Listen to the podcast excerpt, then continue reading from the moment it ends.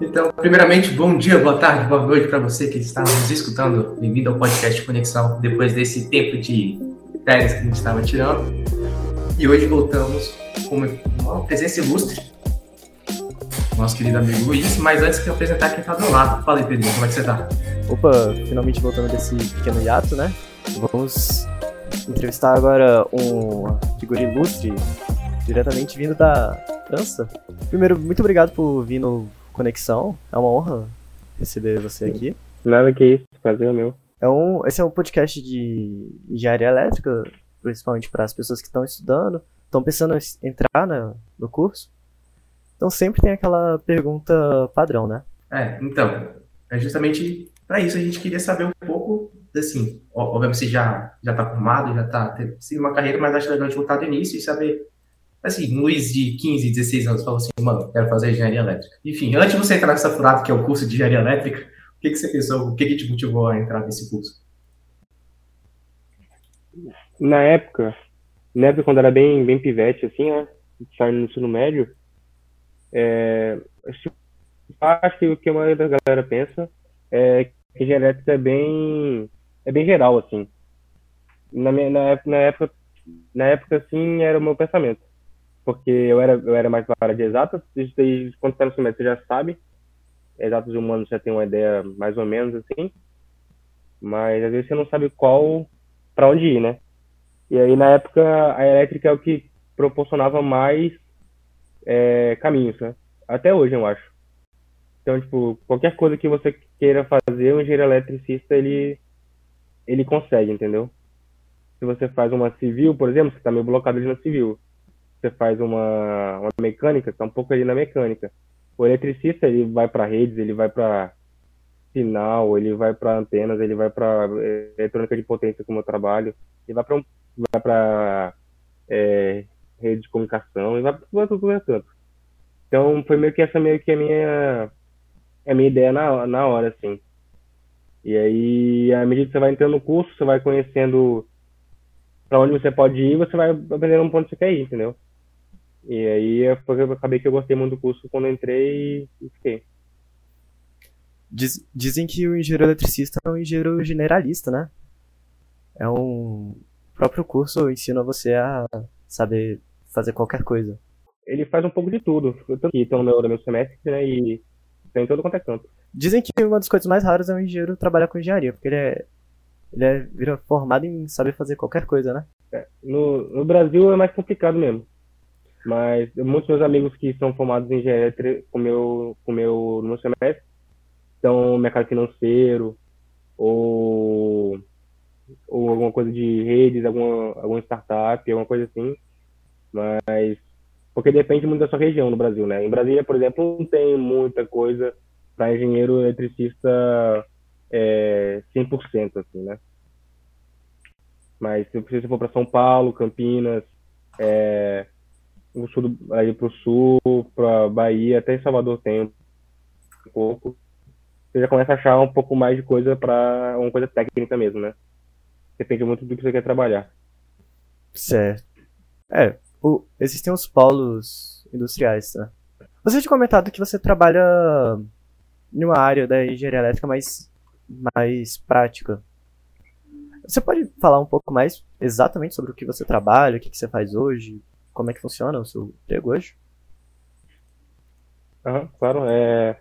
Então, hoje em dia eu trabalho engenharia automotiva, na, no setor automotivo, né? É, na parte de eletrônica, eletrônica e eletrônica de potência. Então, basicamente trabalho com carros elétricos aqui, aqui na França. Eu trabalho numa empresa que chama Valeo, é uma empresa francesa, não é muito conhecida no Brasil, é, mas a gente fornecedor de peça para montadoras. Então, para BMW, para Renault, para Ford, hoje dia tem a Ford, para Volvo e N, N, N outras. Então, a gente, por exemplo, é, um carro elétrico, ele vai ter ele vai ter toda a eletrônica dentro dele para fazer o motor elétrico rodar. E algumas montadoras, elas não têm o know-how, o conhecimento, e às vezes nem querem gastar esse tempo, esse dinheiro fazendo certas peças. E aí eles contratam a nossa, uma, eles pagam para uma, uma empresa intermediária, uma fornecedora, uma supplier, para fazer essas peças e já entregar para elas de mastigado, entendeu? Então, mais ou menos o que eu faço. Então, é eletrônica de potência, é eletrônica. Pô, é um show. ramo da engenharia elétrica que tem na, na UNB, tem tudo quanto é canto. É, é, é, muito interessante, né? Porque tem. A gente tem vê o crescimento, pode dizer até exponencial dessa, desse assunto de carros elétricos, por uma questão de sustentabilidade, essa troca de, de, de combustível, realmente, de sair desses dos combustíveis fósseis para ter uma, uma, uma energia renovável e ter a gente conseguir também utilizar essa energia renovável, né? Porque, querendo ou não, o carro justamente isso, é um meio de locomoção para a gente poder aplicar isso. E eu acho top, porque, assim, é, é uma coisa muito abrangente e eu acho que é legal trabalhar com essa parte tecnológica. E os carros já estão começando a dirigir sozinhos, acho que vai dar uma área. Está começando agora e tem muito para ser explorado ainda. E, e a gente foi dar uma olhada né, no seu perfil do LinkedIn e a gente achou. A gente viu que você trabalhou na Puama, então dá para ver que você tem dá para ver um, um desenvolvimento por, por, esse interesse na área automotiva desde a sua graduação do UNB. Eu queria saber de onde veio, assim, a partir de que momento você chegou e falou, cara, quero, quero trabalhar na parte, assim, quero me desenvolver nessa parte automotiva. O que, que te chamou a atenção? Cara, então, é, eu sempre gostei de carro, assim, em geral, em, nessa área automotiva, né?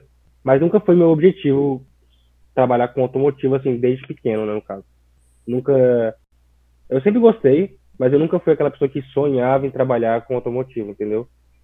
Eu comecei a gostar mesmo, de verdade, assim, assistir Fórmula 1, todos os pormenores, quando entrei na, na, na equipe de competição da, da Puma, na UNB, né? É, por isso que eu incentivo muito a galera a, a entrar nesse tipo de equipe, né? Entrar nesse tipo de atividade extracurricular, porque ele mostra que você gosta e que você não gosta, entendeu? Tem, tem muita gente que entrou na equipe, não gostou e saiu. Tem muita gente que entra e fica no treininho ali e sai, entendeu problema nenhum, é porque você tem que ir testando as coisas.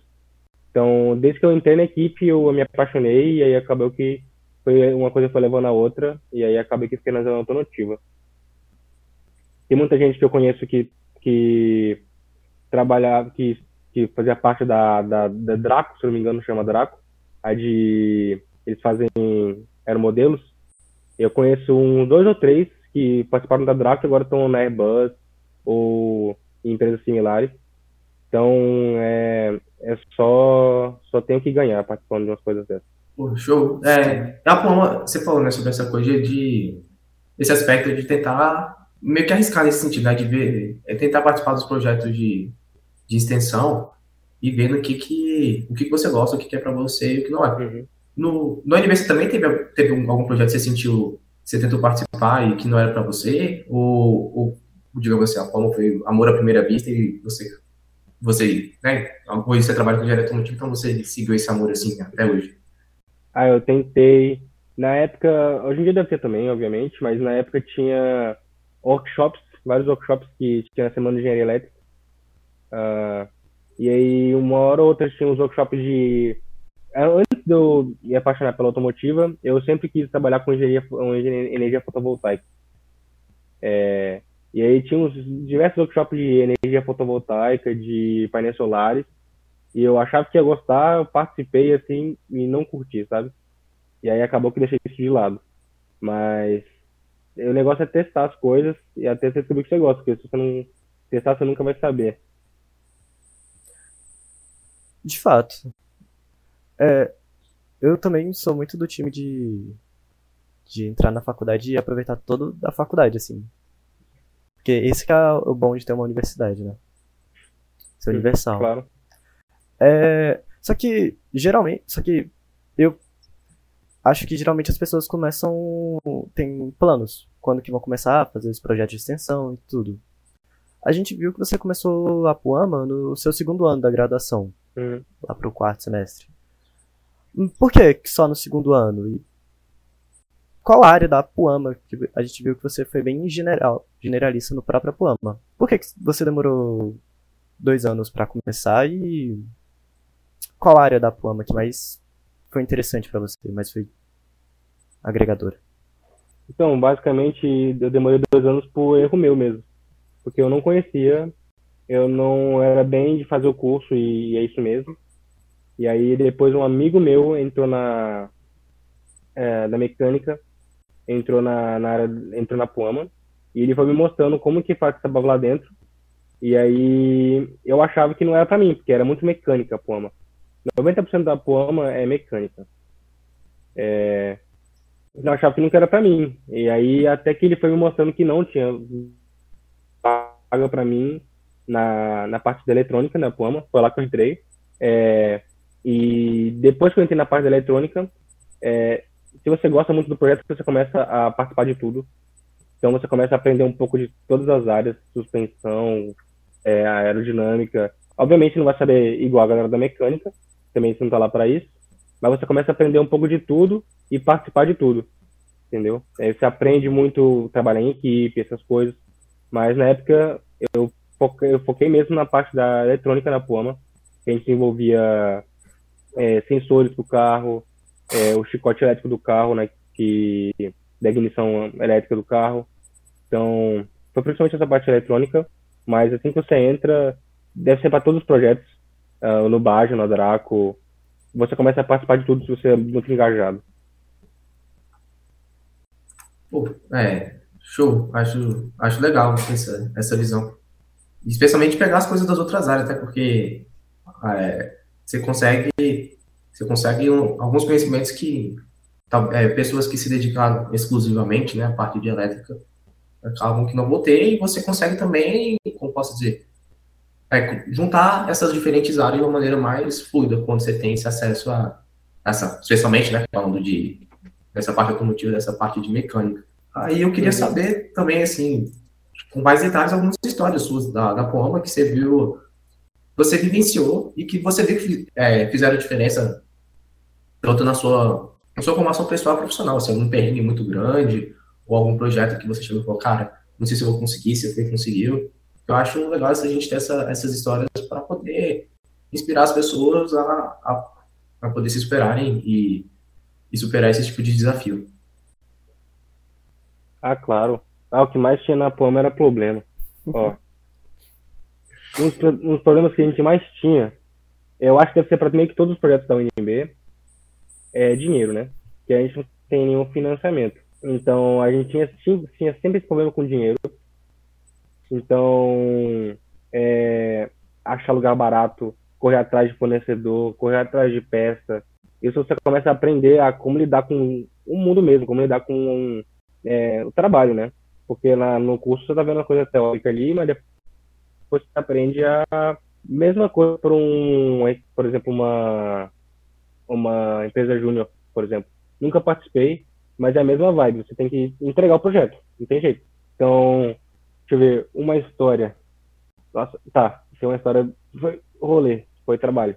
Na, na competição de 2018, 2018 e 2019, é, a gente tem uma parte, uma peça do carro que chama diferencial. Não sei se vocês conhecem que fica é a parte que fica na, atrás do, do, do, carro ali, no eixo traseiro, que, que serve para transferir o, o torque do motor para as rodas traseiras.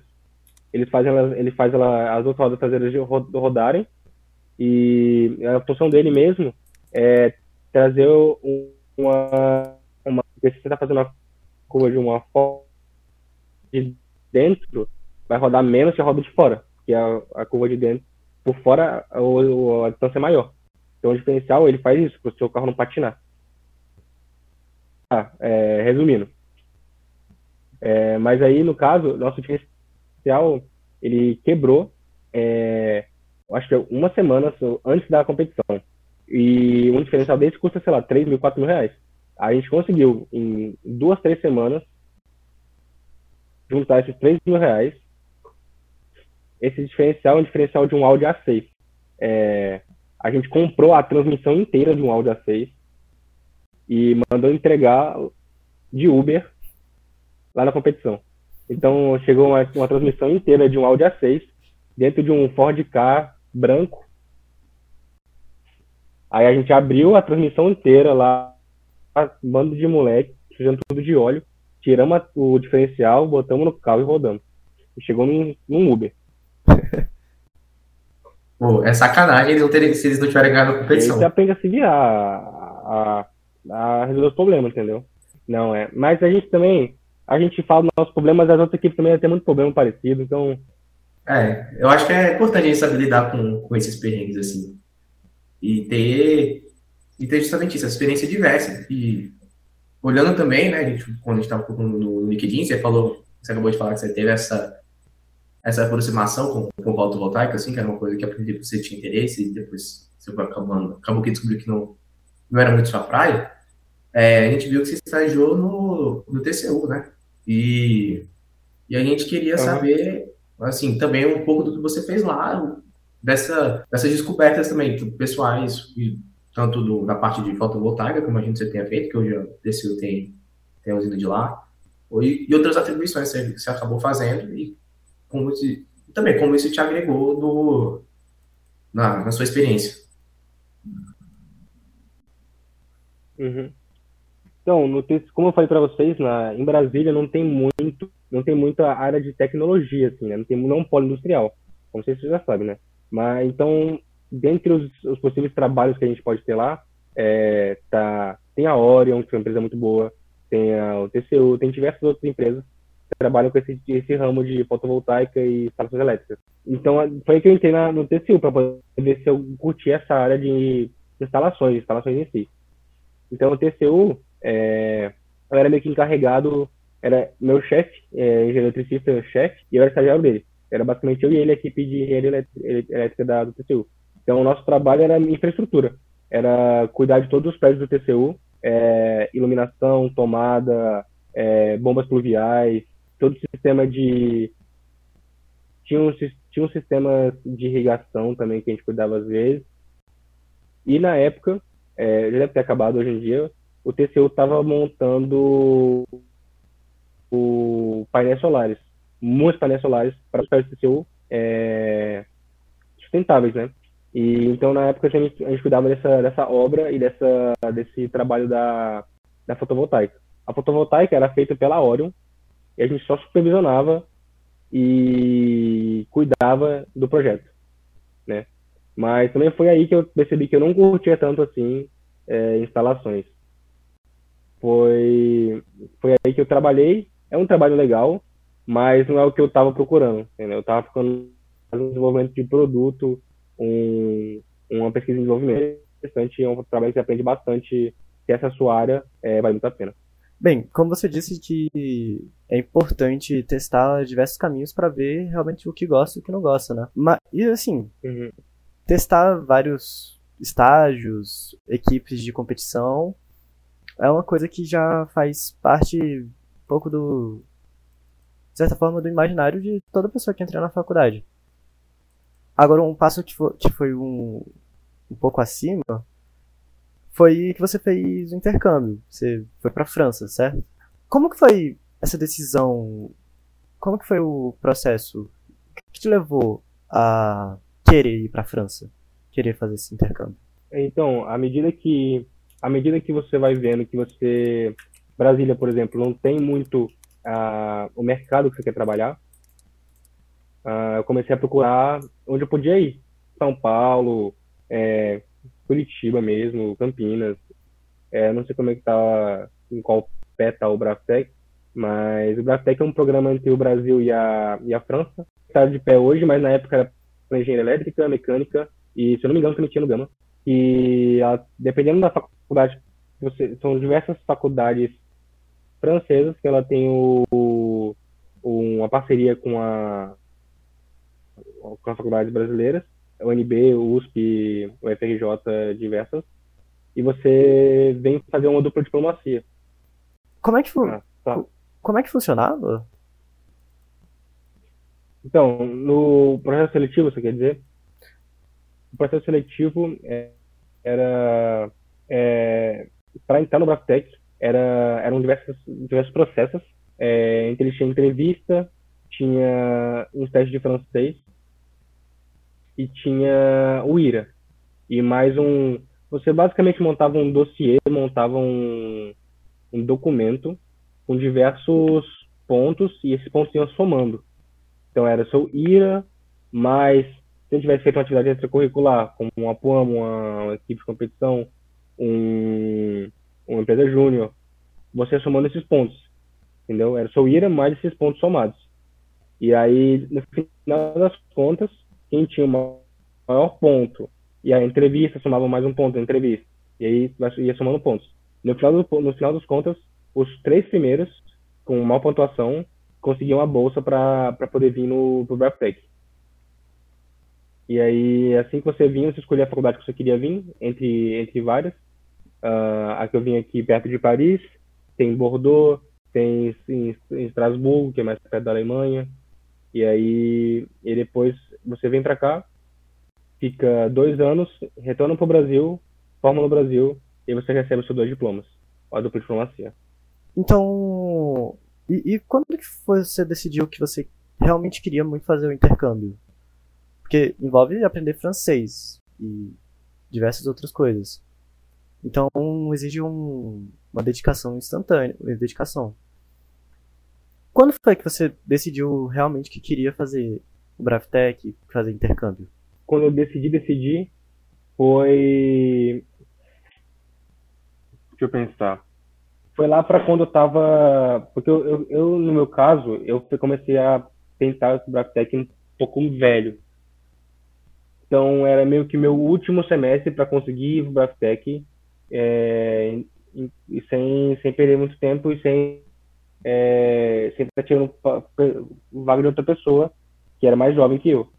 Então foi lá pro sexto semestre assim que eu decidi que eu decidi que eu queria mesmo ir é, pro Brastec para poder procurar esse mercado que eu estava querendo trabalhar. É, no caso do francês, é, eles pedem sim um nível básico de francês para você ir, que eles chamam nível B1. É um intermediário, intermediário básico, assim. Mas no meu caso, é, você tinha que fazer uma provinha assim. Mas no meu caso, eu passei nessa prova raspando, raspando. Então, meu nível de francês era praticamente quase zero, assim. E assim que eu cheguei aqui, eu fui aprendendo francês meio que na meio que na marra. E uns seis meses, um ano depois, eu estava falando. Mas, é, é, o francês é aprendível, é tranquilo.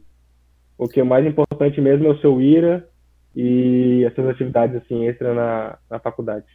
Massa, interessante. Uma coisa interessante para as pessoas que estão na faculdade ainda. É, mas assim, você disse que seu nível de francês era médio baixo certamente foi, foi uma adaptação complicada, então, ir para um país estrangeiro sem dominar completamente a língua. Como foi essas mudanças de país, de língua? Como foram essas mudanças? Adaptação é, é, é, relativamente difícil. Uh, o que acontece é que quando você vem para uma faculdade, pelo menos aqui no nosso caso na França, é, você tem muitos brasileiros com você.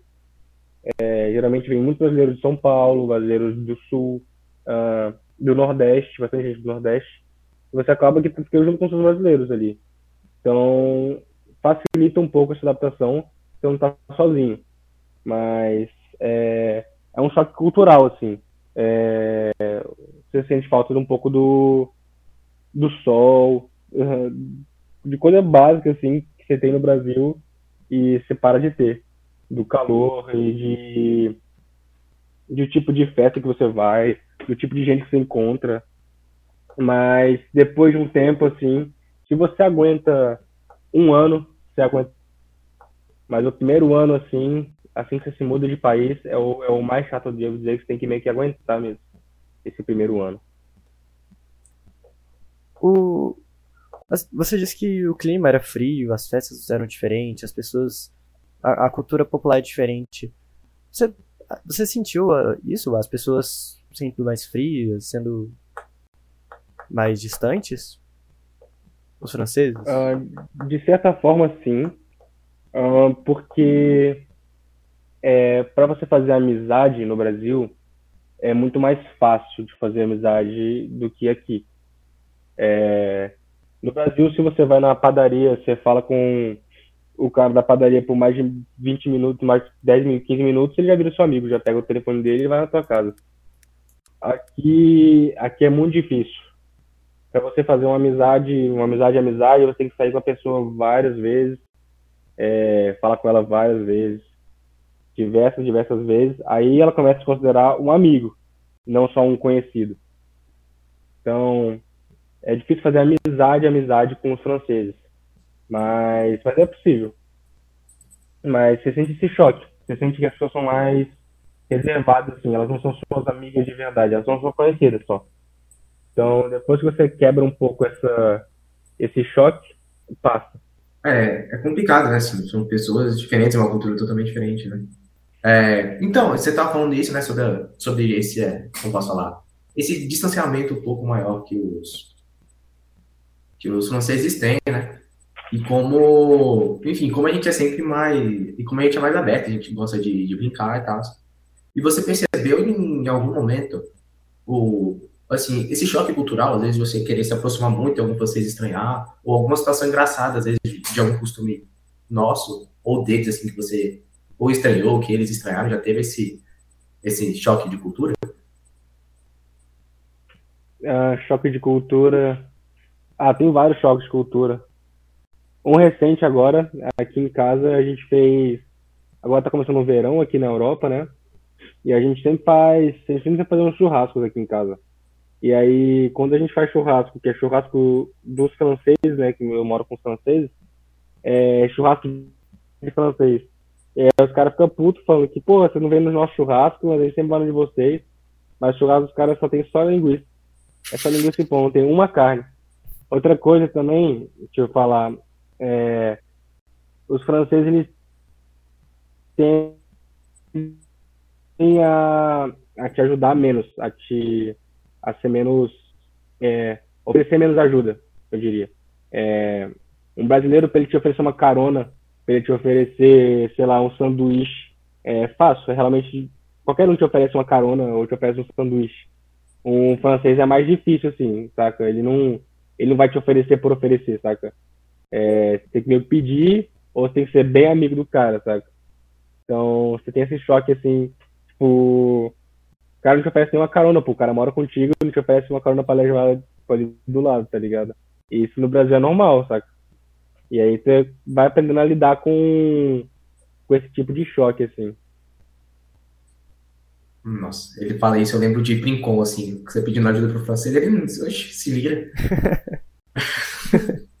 aí não dá, aí é sacanagem. E, e, e ter essa. Na, fac... na, na, faculdade não dá, não, pô. Na faculdade os caras não dão. Na faculdade os caras não liberam nada pra. Pra estrangeiro é mais chato, tem mais chorada. Mas eles não liberavam muito assim as coisas passadas, não, os negócios já prontos, o relatório pronto. Nossa. Meu Deus. Isso é, isso é sacanagem, cara. Acho. Isso é difícil. É... Não, e mas tem, por exemplo, tem alguma maneira assim, mais padrão de se aproximar da, dos franceses, assim? Porque, por exemplo, a gente, né, aqui no Brasil a gente tem a nossa, nossa rivalidade com, com a Argentina. Eu sei que a França e a Inglaterra não, não se bicam.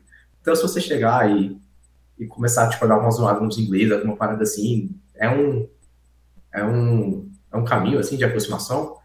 Ou, ou alguma coisa nesse tipo? Tipo, tem, tem alguma maneira mais, é, como posso falar, que precisa de uma é, persistência menor, alguma maneira mais fácil de se aproximar. Eu usei esse exemplo da rivalidade só por, por uma casa.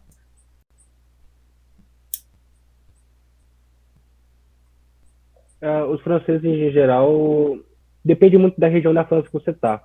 Aqui, essa região de Paris, assim, é mais difícil mesmo, não tem jeito. Os caras são mais fechados, são mais chatos.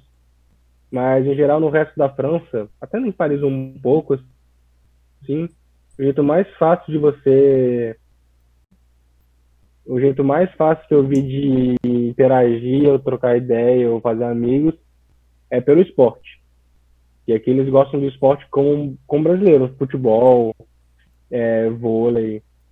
É, eles jogam rugby aqui também, eu nunca fui de rugby, mas tem. É, eles correm, eles fazem escalada. Então, o esporte eu sempre achei um negócio mais tranquilo de me aproximar, entendeu? Tanto aqui no meu trabalho mesmo tem toda quarta-feira a galera sai pra jogar bola. Saca? Então é um negócio mais, mais de boas, assim, saca? Show. E é, pra contextualizar o pessoal, né? Esse, esse final de semana teve a final da Champions aí em Paris. E, e, e- e- enfim, eu não sei se você chegou a ter algum tipo de contato com estrangeiro, mas tem, assim, eu tava, eu citei os ingleses justamente por conta do, do Liverpool, né? Que acabou passando perto do você nessa, nessa final e acabou tendo aquele- aqueles problemas. E, mas, assim, tem uma provocação saudável também. Tipo, você chega pro, pros ingleses e dá uma zoada, falando que. Eu sei que tem um bullying falando que tipo, os ingleses não, não sabem cozinhar bem. Aí eles falam, ah, não, vocês não tomam banho, fica uma coisa. Uma coisa. É, tipo, uma, uma zoeira amigável ou, ou você acabou nem tendo contato? Não, eu não, eu nunca visualizei, eu nunca presenciei muito de essa rixa entre França e Inglaterra, não. Tinha, tinha saído notícia aqui na França que tinham 60 torcedores ingleses que vieram aqui para Paris sem ingresso, só para só para aloprar mesmo aqui e assistir o jogo. A galera pegando 14 horas de carro para vir para cá, só para assistir aqui. Hum. Caramba, É, o, o, isso é amor, né? Exatamente. é a paixão. É, mas eu, gostaria de pensar algo, assim, eu gosto de, Eu acho que boa parte, por exemplo, assim, do futebol tem essa coisa da... De brincar com o time rival e tal, e eu pensava que nesse sentido talvez fosse ter alguma coisa parecida com, com a Inglaterra. Mas, enfim, é... E, e, obviamente, você já está falando dessa situação com, com os ingleses, eu já vou puxar, assim, se- é, seja com na própria França, assim, você teve alguma, alguma história um pouco mais engraçada, assim, talvez alguma vergonha que você passou também, é, que seja oriunda desse choque cultural? Ah, tem muito. Deixa eu pensar um aqui. Eu já. Ah, conta várias. Várias pequenas. É, quando você. É principalmente da língua. A língua ela traz, ela traz essa barreira assim. E, e dá várias situações meio bizarras assim. É, por exemplo, eu trabalho na automotiva, né? E carro em francês é voiture. E carro em francês é feminino, não é masculino. É, é a carro. Só que eu fui descobrir isso, acho que tipo um ano depois de como de trabalhar no lugar. Então tá bom. Eu usava o artigo errado durante, sei lá, um ano e ninguém me corrigia. e eis, ele falou, irmão, tá falando carro errado, pô, o carro é feminino. Eu falei, qual é? Faz um ano que eu tô aqui e ninguém me corrige. Os caras não corrigem, tá ligado? É, outra coisa também, eles não. Eles não têm o costume, que nem a gente tem no Brasil, de andar de chinelo, tá ligado? O chinelo pra eles é tipo praia, tá ligado?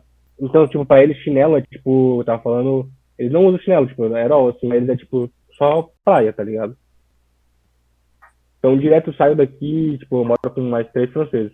Direto a gente vai no mercado e eu vou de chinelo e os caras, tipo, eu falei, pô, a gente vai estar na farmácia, os caras não gostam de ficar tipo, é chinelo. No Brasil todo mundo anda de chinelo em qualquer lugar. E aqui os caras ficam meio assim, tipo, de andar de chinelo na rua, tá ligado? Olha só. É, eu sou extremo defensor de chinelo. Se pudesse ir para casamento de chinelo, para funeral de chinelo. Concordo plenamente. O único problema de Eu iria também. Aqui, aqui chato pra caralho. Falta. É, agora eu entendi realmente essa coisa também, você falando dessa história do artigo do, do que vocês não estão tão dispostos a ajudar, porque, pô, esperar um ano é, é triste. Assim, para poder corrigir essa Eu já, coisa. já ri muito. Eu já. Já. Eu tenho uma outra coisa. Que eu lembrei uma dessas. Isso foi mês passado, eu acho. É, é, eu tenho uma bike aqui, minha bike fica debaixo do prédio, né? Porque, tipo, eu só prendo ela em cima, tipo, na frente de um portão, assim, debaixo do prédio. E aí. E aí. Um dia desses, deixaram uma, um bilhete na minha bike, assim. É, escrito alguma parada, tá ligado? Uma, tipo, uma, tinha duas, duas palavras, assim, nem lembro o que, que era. E eu não entendi o que, que era aquilo ali, tá ligado? Tipo, é só tipo, escrita em francês, assim, não, eu, não, entendi- eu entendi qual significava aquela palavra. E aí, tipo, tinha uma senhorinha, tipo, uma vizinha minha que tava do lado. E eu perguntei, pô, o que significa essa palavra aqui e tal? E ela, pô, não sei, não, não sei, não sei, não sei, não sei, pode crer. Aí eu subi com o um bilhete e mostrei pra, pro meu, pra minha colega de quarto, a menina que mora aqui comigo. Ela pegou, ela começou a dar muita pala, começou a rir pra caralho.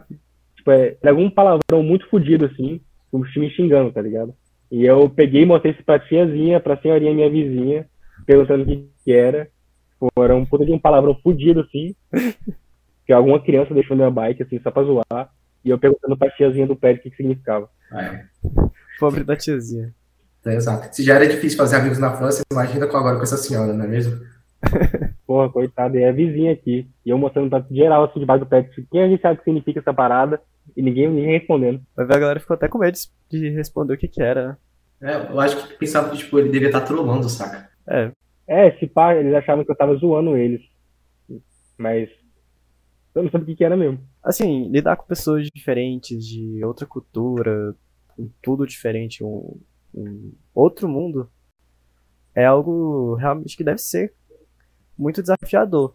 Só que os desafios geralmente, os desafios, quando são concluídos, trazem conquistas e experiência. Uhum. De que forma, assim, essa experiência aí na França, isso impactou em você como aluno e como profissional? E como uma pessoa também?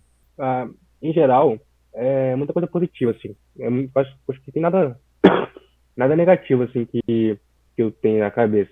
Mas o que mais me trouxe, assim, foi, foi independência, assim, em geral. Você muda para fora do país no suporte, assim, da, da sua família, dos seus amigos. Então você acaba aprendendo a a, a se virar muito mais. Porque se você não faz, é, é, por exemplo, tem que ir na prefeitura resolver alguma coisa, não tem, é você que tem que resolver, não tem mais ninguém para resolver para você. Então você acaba ganhando muito essa independência e muito dessa confiança para resolver esses problemas. Esses problemas. É, outra coisa que você ganha profissionalmente também é, obviamente, o seu currículo. O seu currículo ele, ele, ele cresce muito. É, é o principal. Você mostra, você estudando em outro país, você mudando para outro país, você mostra que você é muito fácil, você faz é, você sempre se adapta. Então, eles sempre gostam disso no. Sempre quem tem contratando, sempre gostam muito disso no, no currículo. É, é no nível. Outro, outra coisa que você ganha muito também é, é como eu falei, é essa confiança. É, quando você está aprendendo uma nova língua, é, você tem que ter essa confiança interna para poder forçar a falar essa língua que você não sabe falar. Perdão. Depois de um tempo você ganha essa confiança. Só tem positivo.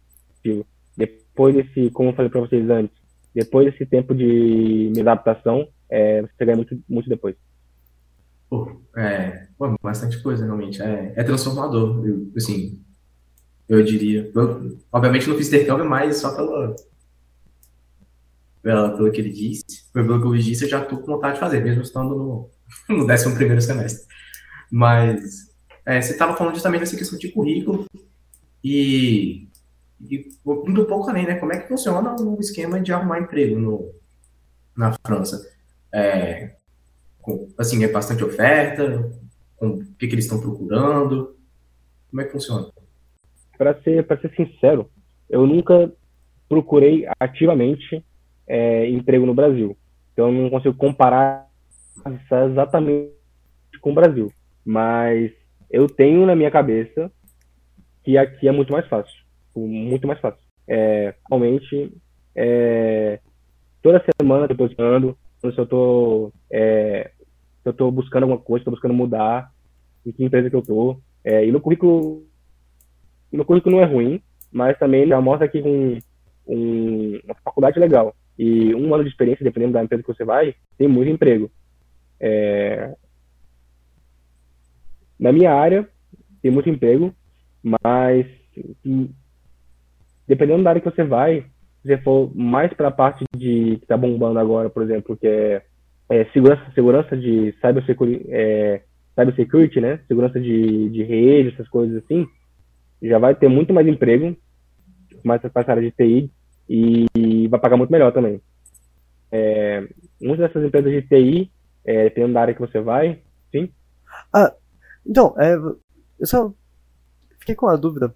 Você tem proximidade com pessoas dessa área da cibersegurança, porque acho uma, uma dica legal, assim, pra galera. Que a gente fica muito fechado ainda em. Proximidade, proximidade. Eu tenho, eu tenho um amigo meu que faz na UNB. Ele acabou de ser contratado na Amazon. Um, é, então, amigo meu também aqui, morando aqui em Paris, foi contratado pela empresa é, americana e como tá tendo muito, na minha própria empresa mesmo, tem muita vaga, porque é, um, é uma coisa nova e tá procurando muita gente qualificada, então tem muita vaga, assim. É. E quando você. Você disse que foi procurar emprego mais na França, no Brasil foi menos.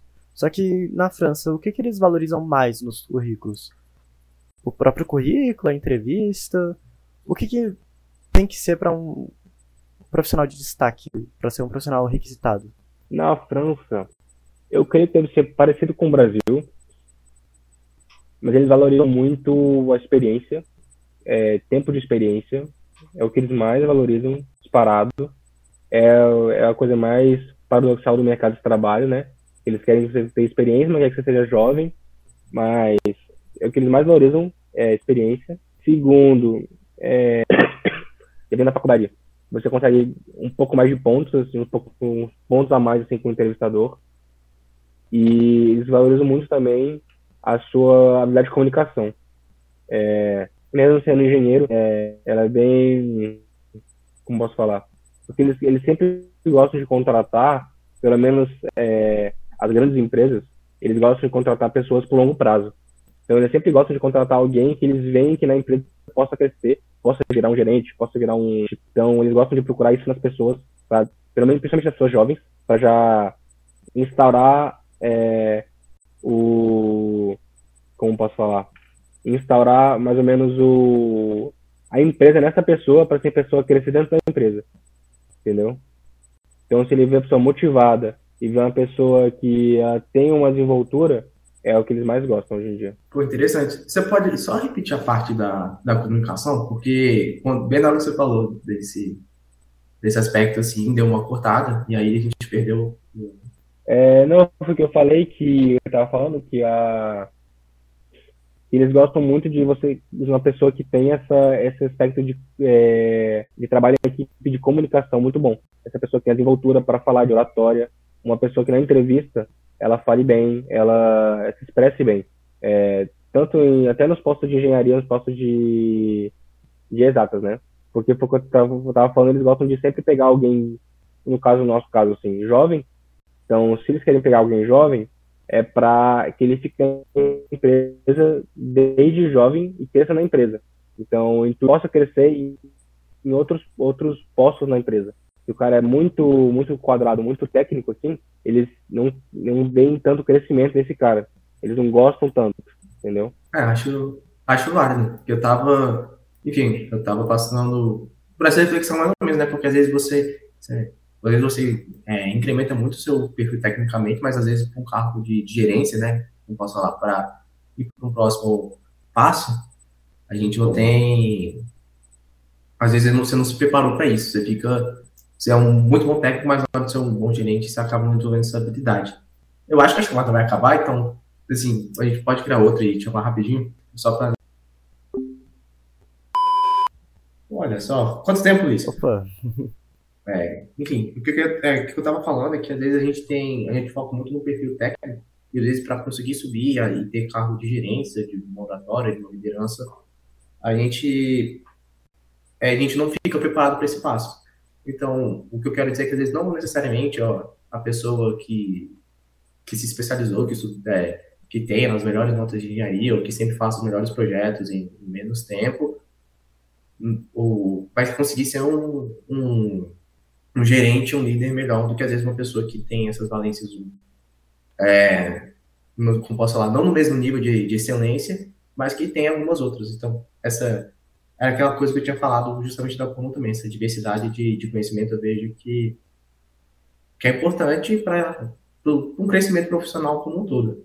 Eu acho legal ter essa, essa, essa valorização de, de conhecimentos diferentes aí na França. E outra coisa também que eu queria saber, já que a gente está falando de emprego, é como funcionam os processos seletivos por aí, assim, se é parecido com o Brasil, se é diferente, se tem que ficar mandando currículo, ou, ou então, às vezes, a própria universidade te indica, como é que, como é, que é o esquema de emprego por aí, desses, dos processos seletivos mais especificamente? Uhum. Ó, como eu falei para vocês, eu não tenho muita experiência no processo seletivo do Brasil, como funciona no Brasil. Então eu vou falar como que funciona mais ou menos aqui e vocês me passam do lado de vocês o que vocês estão vendo no Brasil. Mas aqui, em geral, é, é currículo, igual no Brasil, normal. Mas aqui tem umas pequenas particularidades. Por exemplo, o currículo daqui, é, normalmente, 99% dos casos, não deve estar passar tipo, uma página tá ligado? Tem que ser bem sucinto, assim. É, não pode ser aqueles currículos de três páginas, assim. Eu sei, eu não sei como tá no Brasil, mas eu lembro que na, na minha época no Brasil eu fazia uns currículos gigantescos, assim, enchendo linguiça. É, aqui na França é uma página, é sucinto, assim, porque o cara ele quer ler rápido, quer já passar para a próxima. E aqui também é muito, muito comum, muito comum mesmo, eles pedirem uma, uma cover letter, que eles falam que é uma carta de. Como que eu posso falar? É uma carta de motivação. De motivação. Ah, sim. Perfeito. Uma carta de motivação. É meio que uma carta dizendo por que você quer ser essa vaga, entendeu? Uhum. É muito comum as empresas pedirem isso. Eles pedem seu currículo, seu CV e sua carta de motivação. Então é muito comum. E aqui na França, é... o LinkedIn é bem forte. É, aquele que no Brasil também, mas vamos dizer isso aí. Mas aqui é bem forte o LinkedIn. Então, falar com a galera no LinkedIn, manter uma boa relação no LinkedIn, é, fazer boas conexões, é, é tiro e queda, torna de emprego. E, e a faculdade. É, dependendo se você for uma boa faculdade, por exemplo, o emprego que eu estou agora, ela veio que, querendo ou não, pela faculdade porque na faculdade o, tinha um, um curso que era ministrado por alguns engenheiros dessa, dessa empresa. Eles me propuseram um estágio e do estágio virou emprego. Então, tem essas três vertentes. Assim. A faculdade, sim, te dá uma bom norte. É, mas hoje em dia é mais o networking e o LinkedIn que vão te arranjar esse emprego. show. É, Pedro, se você quiser falar da, da sua da sua experiência, assim, para a gente poder, pelo menos, dar essa, essa parte de luz, assim, do nosso lado pro, pro Luiz? Então, a experiência que eu tenho de emprego é pífia, porque eu sou eu tô entrei agora nesse negócio de, nesse mundo da faculdade de arranjar emprego e tudo isso então digamos que eu, eu e você Luiz temos a mesma experiência com processo seletivo no Brasil. É, é entendi. Então eu vou, vou falar um pouco da minha, então. Enfim, o que eu, que eu vi, assim, de alguns, de alguns dos empregos, assim, que eu consegui de estágio e alguns processos seletivos. É, eu fiz empresa júnior, participei da Enetec, e o processo seletivo da Enetec é basicamente, vou falar só da parte eliminatória mesmo, que são a, as entrevistas, é, dinâmica de grupo primeiro, em entrevistas. Então, o processo da Netec foi basicamente esse. Eu lembro que no. Aí eu, eu tô estagiando na hora, né? Você citou a hora, eu estagio. Uhum. Por, por coincidência, hoje eu que estou monitorando a usina TCU, então. Assim, então ainda, ainda tem painel para colocar lá, por incrível que pareça, a gente tem. Quais faz tempo já isso? Comecei a falar de painéis aí. É, porque, resumindo, só, só jogando o papo fora, resumindo, o que aconteceu é que a gente temos é, a estrutura, né, a parte de civil mesmo do, do prédio desse não aguentava todos os painéis projetados. A gente está a gente está com, tá, é, com, negociando um termo aditivo para poder fazer ali perto do, do estacionamento. Uhum. E aí isso vai além de mim, né? Não posso passar os pormenores porque nem, nem eu sei. É tudo, não, é tudo também, é tudo coisa, coisa, coisa pública, né? Cheio de, de burocracia ali no meio. Exato. Aí é, é muito fácil acabar se perdendo no, no caminho. E, enfim, aí no meu caso, da, da Orion, foi. Eu, eu fiz uma prova. É, assim, era uma prova, não era uma prova de, de elétrica em si, então não precisava ficar calculando Fourier, ou ficar esquematizando o circuito, ou ficar usando, sei lá, tape não para achar o quanto, qualquer corrente que passa no resistor X. É, era uma prova muito mais de prática, assim. Então eu falava, cara, a gente tem esse problema, resolve aí. Então, assim, ah, se, se eu ligar o chuveiro e o disjuntor da casa, tá, o bagulho cai. E aí, o que, que você tem para fazer? Ou, ou então fala, pô, toma aí uma conta de luz. E me fala o que, que, você, o que, que você faria para diminuir. E, tipo, só olhando a conta de luz, sabe? Às vezes sem dar um contexto geral. Algumas linhas assim.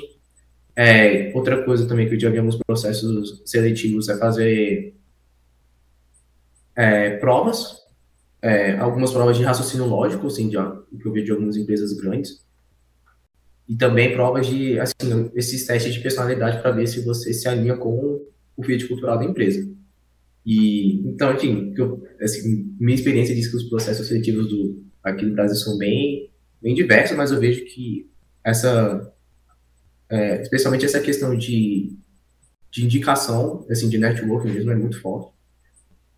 Então, você se relacionar com é, boas pessoas e é, acho que tem uma, tem uma facilidade, né? Porque, querendo ou não, todos esses processos são muito burocráticos, então tem uma indicação que pode te poupar de algumas burocracias. Ou, muitas vezes, ajudar a passar. Então, às vezes, você vai fazer um processo seletivo que outra pessoa já passou, você, você liga falando. É, que, assim, o que eu posso responder? Qual direcionamento você acha que é bom para fazer um teste de personalidade, por exemplo? Uhum. E e eu vejo muito valor também na entrevista, assim. Eu acho que na entrevista a gente não tem essa carta de, de motivação que você estava falando, né? De explicar um pouco a sua chance. Primeiro você tem que passar pelas outras etapas mais, digamos assim, mais frias para ter esse contato direto. Mas a entrevista, aí na entrevista o que eu vejo é muito essa coisa também de você querer dar os fãs, você querer você, de você pesquisar a empresa mesmo e falar com quem você quer trabalhar e mostrar um, um interesse genuíno eu acho que, é, resumindo, é, é isso, assim, pra não ficar muito longo. Senão... Acabou que eu falei, falei, falei, mas eu não falei mais ou menos como é que é o processo seletivo aqui, né? Então, o processo comparando com o seu, assim, em geral, as empresas são mais, mais, mais rápidas, assim. É, um, é uma entrevista com um RH, geralmente são entrevistas, assim. É uma entrevista com um RH, ou alguém responsável, assim, na parte de recrutamento, Aí depois uma entrevista com alguém mais técnico, assim. E por último, uma entrevista com o seu, quem será, ou, ou talvez seja, o seu chefe direto. Então, normalmente são esses três tipos de entrevistas nas empresas em geral. Se você for um pouco mais para tipo de empresas bem grandes de TI, por exemplo, Facebook, é, Google e similares, você já começa a ter um pouco mais de picuinha, um pouco mais, de, como você falou, teste de, de raciocínio, uns testes de inglês aqui e ali, um... Ainda mais que você for desenvolvedor, aí tem uns, tem umas entrevistas de, de desenvolvimento para você codar mesmo. Então, se for um pouco mais para TI, as entrevistas começam a ter mais umas particularidades. Mas as outras, em geral, assim, são essas três, são essas três entrevistas normais, assim. RH, é, um pouco mais técnico e com seu chefe. Em geral, são assim. É. Eu nunca vi aqui ter é, é, dinâmica de grupo, por exemplo. Nunca vi acontecer. Olha só, é bem diferente mesmo. E agora entendi também porque você falou essa importância da comunicação, né? Porque como são três entrevistas, pelo menos, assim, aí realmente você tem que saber falar bem que aí é realmente um baita, de, um baita destaque dentro desse, desse universo. Outra coisa, não sei se. É, outra coisa que também não sei como funciona no Brasil, mas aqui é muito comum. Eu não sei se isso é por causa do Covid ou não, mas acho que não. Acho que também já era assim. É muito comum ter entrevista por telefone aqui. Tipo, muito comum. É, talvez seja por causa do Covid, mas eu acho que não. Eu acho que já era assim antes. Bom, por exemplo, essa primeira entrevista com o RH, assim, quase sempre é por telefone. Então a pessoa te liga, por exemplo, eu já postulei muito, postular em francês, eu já enviei muito currículo é, pelo LinkedIn, por exemplo. Você envia seu currículo pelo LinkedIn, e lá no seu currículo tem o seu telefone. E você tá de boa, assim, em casa, nada alguém te liga, e é a mulher do RH, querendo falar contigo, entendeu? Ela fala, pô, tu tem 10 minutos? Fala, ah, tenho. Aí tu fala com a mulher do RH, e é isso sacou? Aí se ela gostar de ti, ela te passa pra próxima, que é entrevista com. Aí ela marca uma coisa no Google Meet, assim e tal. Você falar com um engenheiro, alguém mais técnico. Mas essa do RH, assim, é bem mesmo pra ela ver tua motivação, pra ver quem que você é, assim, pelo telefone, saca? É bem comum isso aqui. Ah, uma conversa bem mais rápida, então. É, essa é. primeira com RH, assim, é bem pra, tipo, tipo fazer uma, uma base, saca? É. Acho que aqui no Brasil não funcionaria isso, não, porque toda vez que me liga um número que eu não conheço é aquelas fraudes de São Paulo. Aí. Não. Então, outra, outra barreira cultural aqui francesa é essa. Aqui eles ligam muito. Usam muito telefone. Tipo, é um negócio bizarro. Tipo, ah, é? os caras te ligam assim, pô, só te liga pra falar contigo. Eu, eu sou a favor dessa, dessa, dessa parte cultural. Ah, quer dizer, eu acho que. ligam muito. Então você, tem, você não pode ficar. Você tem que atender o telefone, tá ligado? Porque eles ligam muito, cara. É. É, eu acho, eu acho que tem ocasiões, é porque tem gente que, pelo menos aqui no Brasil, parece que se ofende, né, quando liga, aí você fica meio tipo, mano, mas eu precisava falar com você agora, saca? Tipo, às vezes não é uma coisa, não é o um mundo acabando, mas às vezes, você, às vezes sei lá, você tá passando tipo, do lado da casa da pessoa e, você, e a pessoa quer que você mande mensagem pra ela, assim, pra buscar pão. Aí não dá. Tanto que, é. Tanto que ah. aqui eu já salvei o número de todos os meus. Por exemplo, a mulher da RH da minha empresa, eu salvei o número. A, o meu gerente, salvei o número. Porque eu já recebo a ligação e sei quem é. Que antes eu só ignorava, assim. Aí mandava um e-mail pra mim, porra, para de ignorar minha ligação, cara. Qual é? Eu tô falar contigo. Aí, eu fico, tipo, pô, número que eu não sei, não vou atender, pô. Não quero pegar. Né? É muito bom. É, bom. é bom saber que eles têm essa tolerância, né? Porque você tá ignorando o seu chefe e fala, só atende, por favor. E mano só mandou, atende aí, pô. Qual é? Tô te ligando. Aqui no Brasil, se via número desconhecido, já é insta recusado, sabe? E ainda é bloqueado. Ainda é bloqueado, exatamente. Aqui você tem que atender, cara. Tem que atender, senão. Mas... A mulher do RH tava me ligando puta esses dias aí por causa disso. Que eu atendia ela e tava com o negócio errado lá. E eu não atendia. Que ela era outra mulher do RH que não tinha o número salvo. E eu não atendia nem dela. Aí. tu tem que ter o número de todo mundo. Do seu ciclo tem. global. Você disse que as empresas têm muitas fases, muitas entrevistas. E o grau de exigência é, é maior, é acima. Só que como é que essa oferta de emprego? Porque o grau de exigência para cada emprego, para cada entrevista, é bem é aparentemente maior, pelo menos são mais processos. Ainda assim, tem mais vagas? Então, é, eu é, como eu falei, não conheço exatamente como funciona no Brasil, mas na minha área, que é uma, área mais industrial, assim, automotiva, ou essa área mais tipo desenvolvimento de produto, eu sinto tipo, claramente que tem muito mais vaga aqui, tem muito mais emprego aqui. É, na França, na Alemanha, Inglaterra, whatever. Mas porque você vê sempre, o que me impressiona muito é a quantidade de pessoas que te contactam para te oferecer alguma coisa, entendeu? Perguntar se você está disponível ou algo do tipo, assim. Tem muita gente que te contacta pelo LinkedIn ou te ligando, perguntando se você está disponível, se ainda está você está gostando do seu trabalho, não sei o quê. Então, eu sinto que aqui tem essa tem muita vaga, entendeu? Nessa área de TI, assim, nessa área de TI, não, nessa área de tecnologia, tá, tá, tá um mercado bom para trabalhar.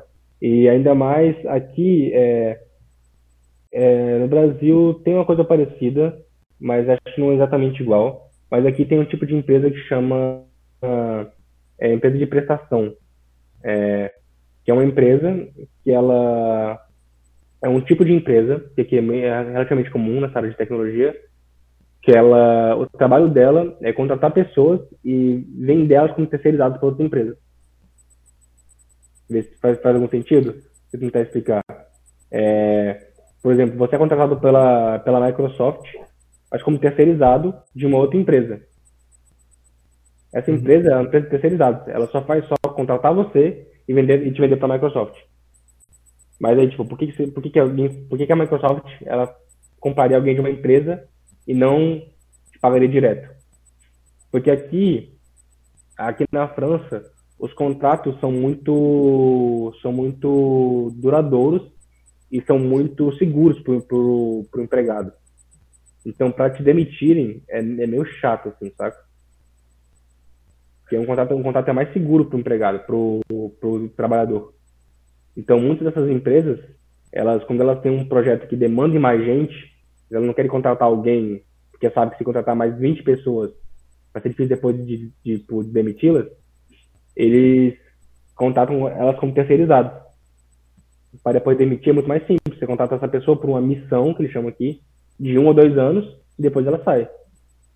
Então, essas, principalmente essas empresas de terceirizado, é, elas pagam um pouco menos e tal, mas chove de oferta de emprego. Então, foi assim que eu sempre digo aqui, é, emprego você vai achar, saca? Às vezes não vai ser o seu emprego dos seus sonhos, mas emprego tu vai achar e é bem tranquilo de encontrar emprego.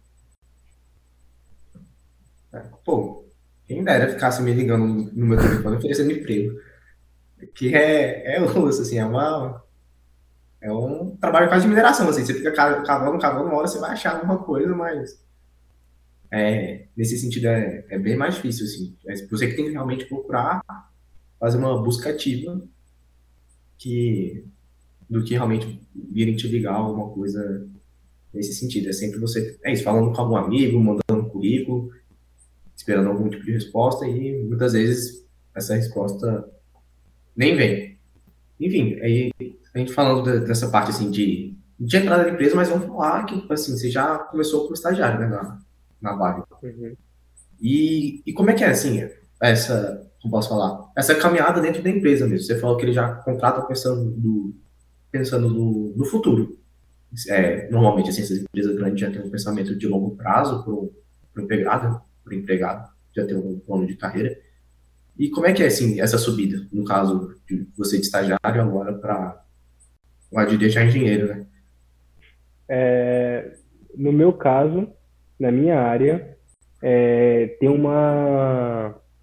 Na minha empresa também, na minha área, assim, em geral, tem um, uma, uma, um escalonamento meio padrão, assim, que é você começa, pelo menos nessa área automotiva, assim, que eu posso falar com mais propriedade, né? Você começa, assim, é, trabalhando mais com testes e validação. Então, validação de produto, testes. E você não precisa de tanta experiência, assim. Você precisa de ter o conhecimento e testar os produtos. À medida que está ganhando conhecimento do produto, entendendo como funciona um processo de desenvolvimento, você começa migrando para uma área de uma, uma área de concepção, assim, de desenvolvimento mesmo um produto. É, em empresas grandes é mais difícil você, perdão, tanto automotivas que são processos de cinco anos de desenvolvimento de produto. Se você não tem esse esse conhecimento, eles não te botam para fazer um produto desse. Então você vai ganhando essa, essa, essa experiência você vai migrando para essa área de concepção, desenvolvimento. Depois que você já está bem estabilizado nessa área de desenvolvimento, você, o próximo, as próximas etapas são líder de equipe. Você começa a liderar um, uma equipe. É, depois dali, você já vira um líder de produto, ou seja, você já está liderando é, várias equipes que fazem o mesmo tipo de produto.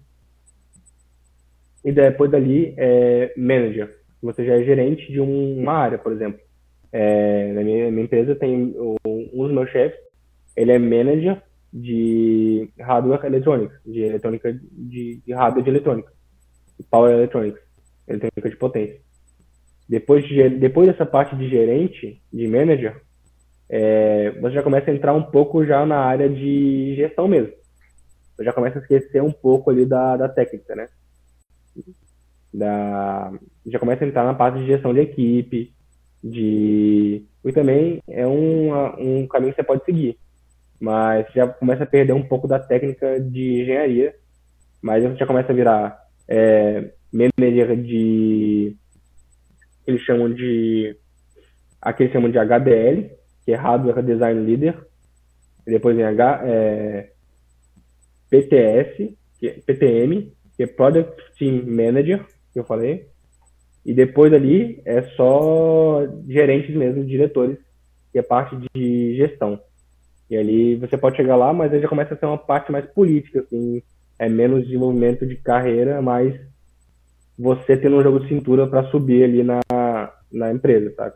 E esse, esse jogo de cintura para subir na, na, empresa, o que o que, que ele envolve para você ter uma carreira de sucesso?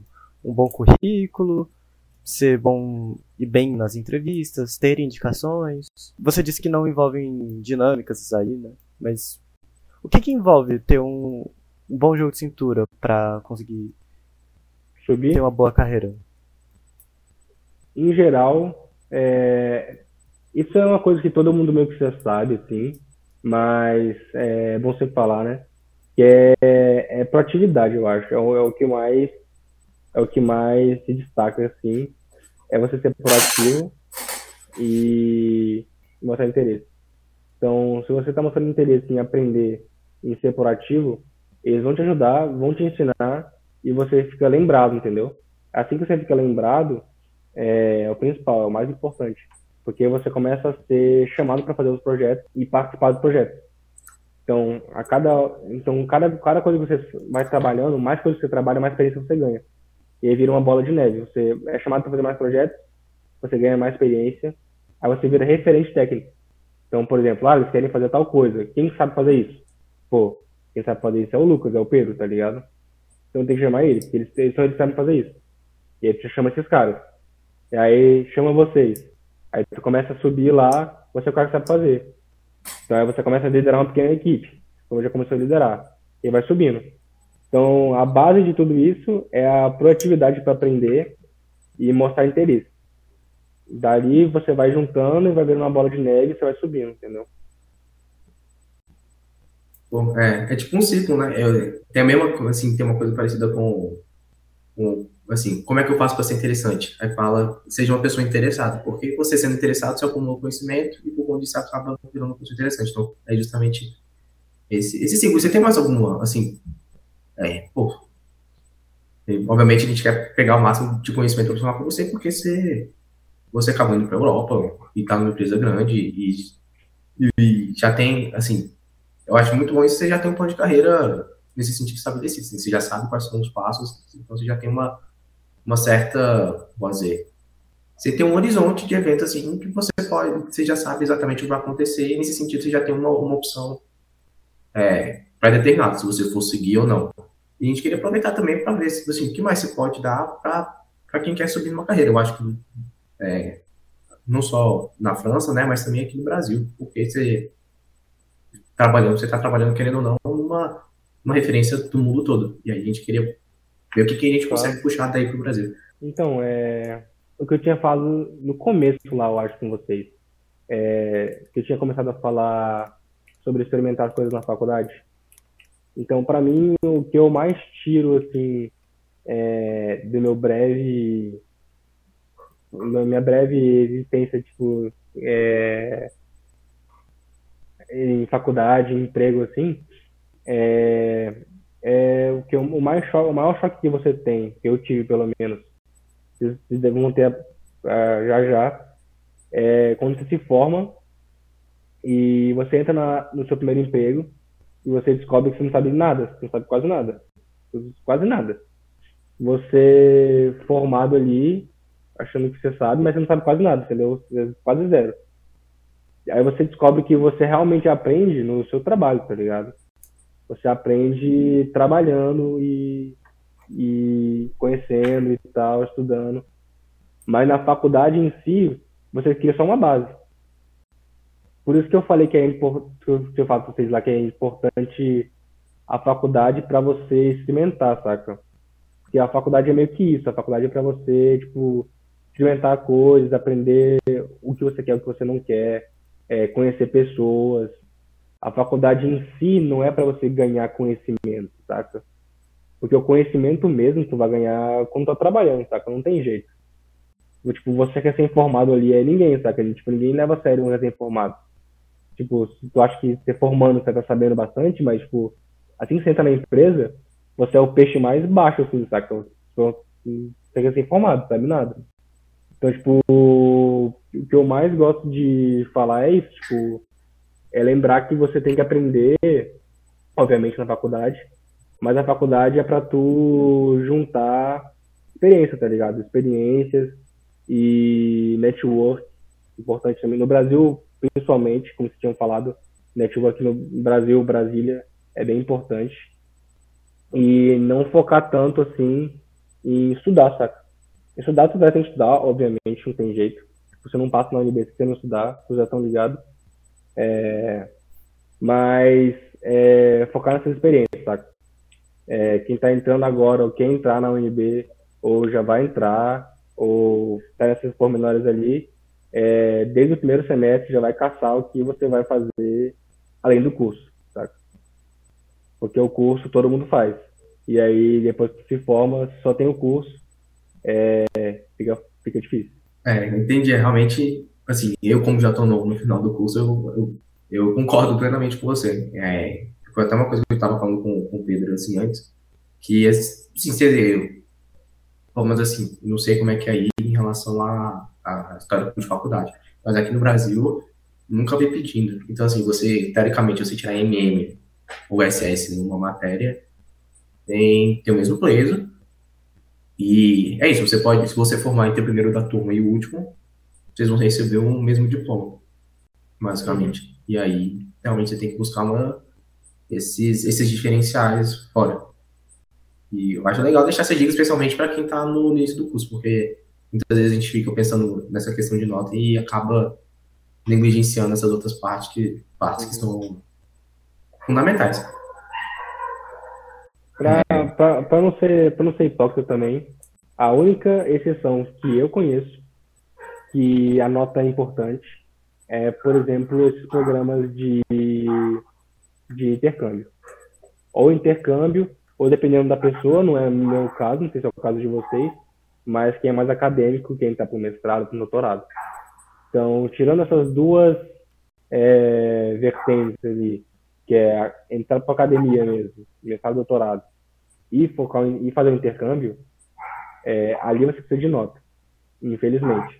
Porque eu não sei se já melhoraram ou se vão melhorar, mas um dos métodos de se ranquear os estudantes ainda continua sendo o IRA, né? Ainda continua sendo a nota.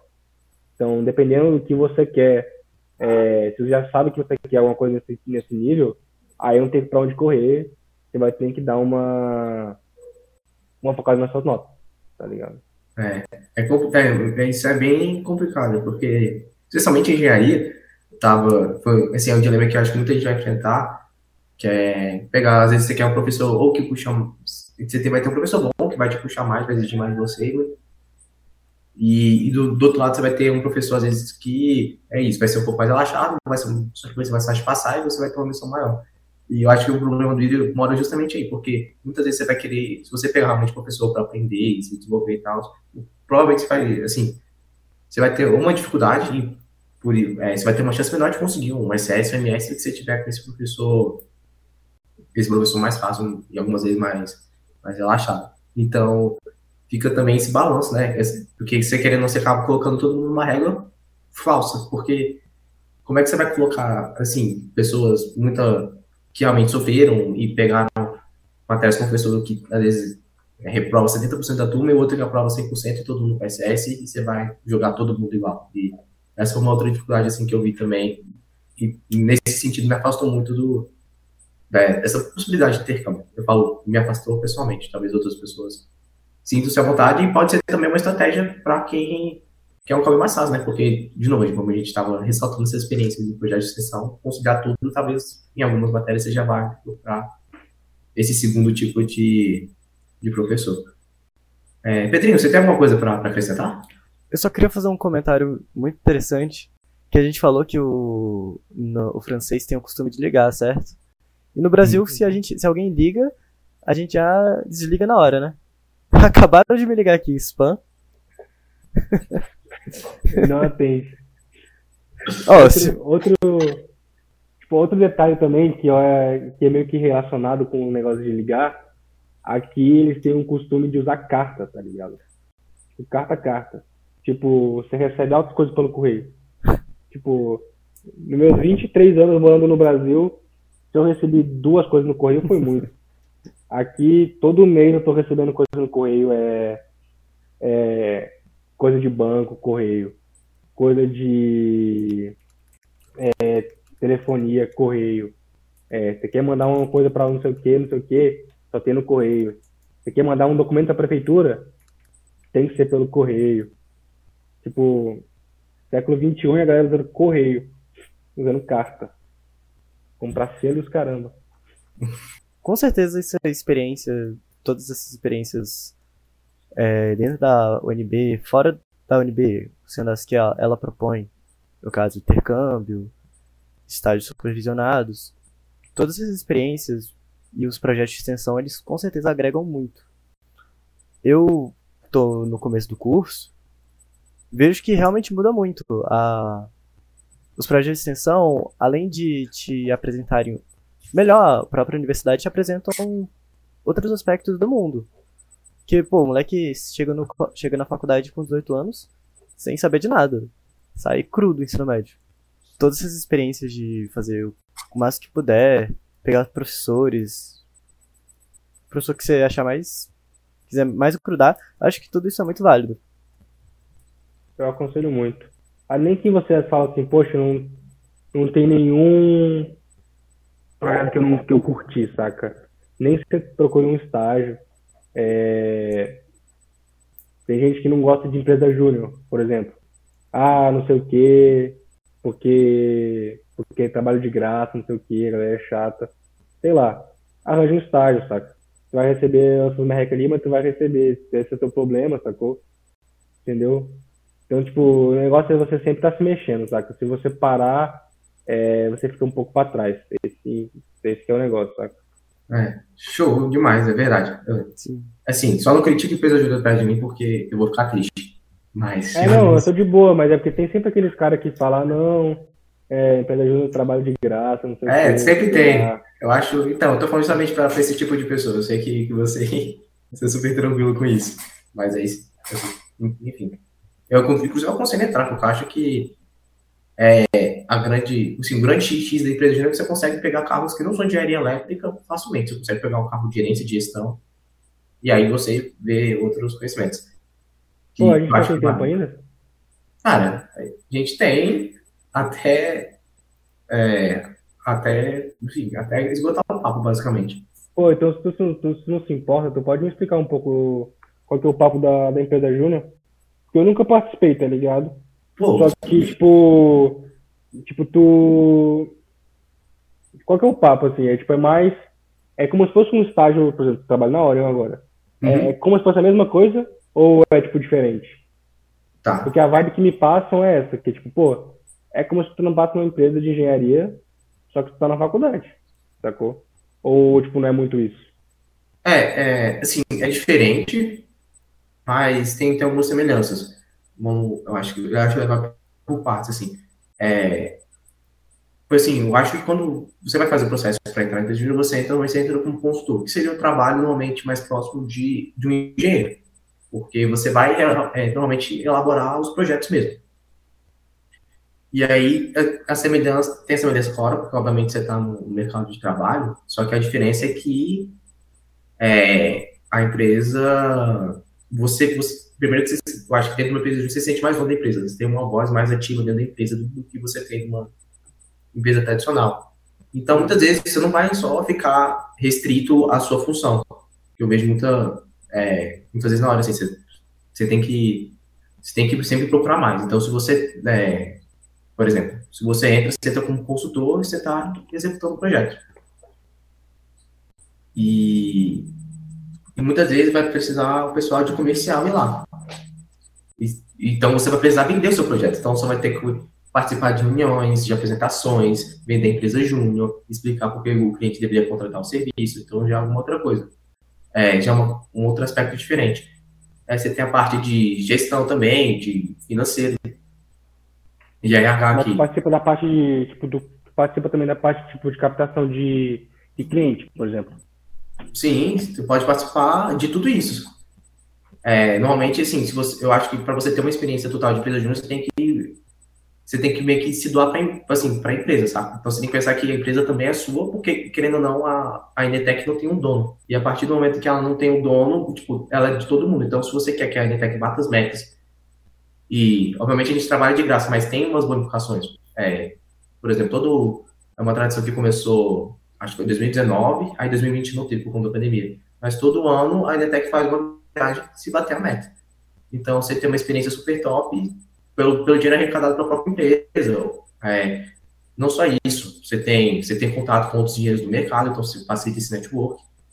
E subir na empresa júnior também não é um processo muito, assim, não é um processo muito difícil, que essa questão da proatividade conta muito também. Se você se mostrar proativo e quiser aprender, mostrar por onde, e for por várias áreas, você consegue subir para o carro de, de, gerência e começar a coordenar, é, começar a coordenar as equipes. E aí você já, você já tem esse lado de, beleza, eu tenho que motivar a liderança, eu tenho que falar com o cliente, muitas vezes, que é o papel de gerente, então você já começa a ter, pô, deu, deu merda no geral no projeto, como é que eu... Você já começa a ter esse outro lado também, de, tá, como é que eu falo para o cliente que deu merda e vou precisar de mais prazo? Não só isso também, você vai subindo, no caso dos diretores, especificamente, você começa a ter uma visão geral da empresa, fala, cara, como é que eu vou resolver esse problema de de captação de cliente, quando você é diretor de, de gestão de pessoas. Assim. Então, você tem, você assume o um papel de diretoria, você vê que você não está mais preso só àquela área, né? Você tem uma coisa administrativa como um todo. Para mim, o grande X é justamente isso. Você vai, você vai se conectar com pessoas do curso que são muito diferentes, mas ao mesmo tempo são muito boas, porque eu acho que quem entra na empresa de tem essa vontade de fazer a empresa crescer e tem uma ambição que é muito boa. Você vai, não só isso, você vai se mostrar para essas pessoas que você já já está construindo o um network e você está tendo, assim, dependendo do que se você, o que você se propôs lá dentro, você tem uma experiência empresarial completa. Acho que, assim, resumindo, sem falar experiência, seria isso. Não, eu curti, mas, tipo, eu achei massa essa parte de, tipo, de você conseguir ir para essa parte gerencial e tal. Tem muitos, tem muitos empregos aqui, por exemplo, que eles pedem, eles pedem isso, assim se você, se você conseguisse, por exemplo, se você viesse para cá, se você conseguisse explicar bem esse seu, essa sua experiência, eles valorizam bastante, sabe? Pegou o convite, Pedro? Opa! Enetec é a gente? É isso, eu já, já tô indo pra França, então, Luiz. Já separa uma cama aí. Pô, mas eu, eu, eu tava. Aqui tem uma empresa de, empresa de trem aqui, né? A empresa de trem francesa que cuida de todos os trens aqui da França, chama SNCF.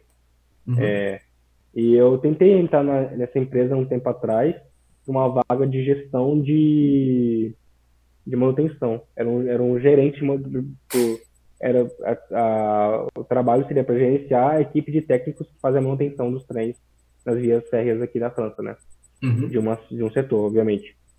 E eu não consegui a vaga por causa disso, porque eu não tinha, na visão dos caras, mas também na minha visão, eu não tinha essa parte gerencial que estavam procurando, entendeu? Por exemplo, se você tem essa, essa experiência de empresa júnior, você já consegue mostrar muito mais para eles que você tem, saca? Uhum. E você, você consegue trabalhar nessa parte gerencial é, muito mais tranquilo, sacou? É, é show. É, é, realmente é uma experiência diferente, assim, em relação ao estágio, porque é realmente isso, fica uma coisa meio técnica. Mas, é, eu acho que a, a Lombra é justamente essa. Tem, assim, eu acho que. Não sei se tem mais alguma pergunta. Eu acho que as nossas já acabaram, né, Pedro? Você tem mais, mais alguma? Eu agora só tô aproveitando que a, a conversa tá muito boa, tá interessante. E bem, proposta de, de emprego na França é, é tentador, não? É, exato. Fica a hashtag, fica a dica. Por mais que não tenha mais Braftec, infelizmente não acabou. Não? Não, acabou o programa. Mas fica, eu acho que é uma, assim, para se alguém quiser se aventurar por meios convencionais da UNB, porque eu acho que ainda tem o INT, mas o INT é um, um pouco mais difícil, né, porque entra aquela questão da gente muitas vezes competir com o curso de humanos, aí pô, o IRA do curso de humanos é, vai ser superior ao nosso 97,2% das vezes. Mas... qualquer coisa, tem outros, outras bolsas também, eu posso mandar para vocês depois, que são fora da bolsa da CAPES, por exemplo em bolsas do governo francês é, é mais difícil conseguir, obviamente, mas tem certas bolsas que o governo francês é, paga para você estudar também. Certas faculdades também tem bolsa. Então, tipo, se você tiver muito, se alguém quiser muito vir, sempre tem, sempre tem como, sabe? É show, sempre bom. Acho que é sempre bom a gente explorar essas oportunidades mesmo, porque eu acho que, só, eu acho que tem muita coisa para crescer, sempre, e importante agregar. Ainda, então, mais, ainda mais mestrado. Se você quiser vir fazer um mestrado, um doutorado, é bem mais tranquilo, assim, após, após depois de, da graduação, saca? e já encarrega num, num emprego e tal. Pô, show mais aí. O cara, o cara vai além. Ele, ainda, ainda, é isso, ele abre a porta pra você e ainda te, ainda te estende o casaco assim pra falar, pô, vem cá, pode vir. Absurdo. Luiz, é, agradeço muito, o papo foi, foi muito legal. É, acho que deu para tirar bastante, bastante sites de, de como é isso, de, do que fazer dentro do NB, de como também ir para fora, entender o que, que, que, o mercado de fora valoriza, trocar essas. É, foi bom também trocar essas experiências diferentes, né? Você que fez intercâmbio, participou da, da Poma e poder falar um pouquinho da, da empresa Júnior. E, de verdade, muito obrigado. Eu acho que o papo ficou, ah, obrigado ficou grande, mas tem muita qualidade aqui dentro. E é isso, deixar agora o Pedrinho falar os, as considerações finais dele.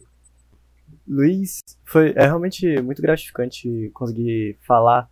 Eu, eu acho que a parte mais interessante do Conexão é poder trocar ideia com as pessoas que, de certa forma, alcançaram o que a gente almeja. O que o estudante, ao longo do curso, almeja.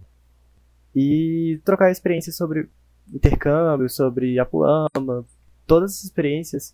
Inclusive, coisa que eu duvido que eu e o Trindade sabíamos era essas oportunidades que o governo francês dá. Então, trocar esse papo é realmente gratificante. Eu espero que todo mundo que escute tenha a mesma opinião que eu. E é, e é isso. Show, show. Se quiser falar alguma coisa, Luiz, alguma consideração final. Valeu, é só obrigado por me chamar, cara. Fico muito feliz de saber que, que eu tô na posição que a galera a galera vê que é uma boa posição me deixa também muito, muito contente, tá? Que mostra que o trabalho valeu a pena. Então, muito obrigado por ter me chamado. É... Pô, eu curti muito essa iniciativa de vocês. É, é uma coisa que falta, sacou? Faltava essa informação pra galera que entra. Como eu falei pra vocês, vocês devem perguntaram, né? Por que, que eu entrei na, na Pumas depois de dois anos de curso. Mas foi basicamente por falta de informação, tá ligado? porque eu não sabia que tinha, não sabia que eu podia.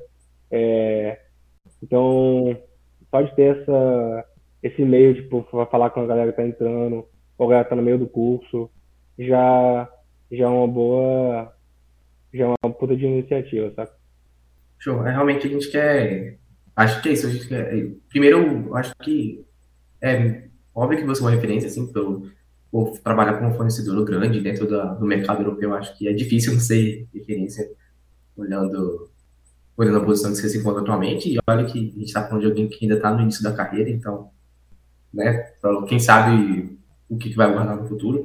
E eu acho legal também a gente tentar, ou pelo menos assim, é a maneira que eu vejo esse quadro tentar desvendar justamente esses segredos, entre aspas, do que, do que leva a pessoa para ir, né? Porque, assim, comparando, né, com uma visão de calor, uma visão de quem está mais no final do curso agora, você entra assim e fala, cara, acabei de sair do ensino médio. O Pedrinho falou 18, eu entrei com 17, então assim, zero maturidade. E, e ver, cara, olha para onde dá para chegar com.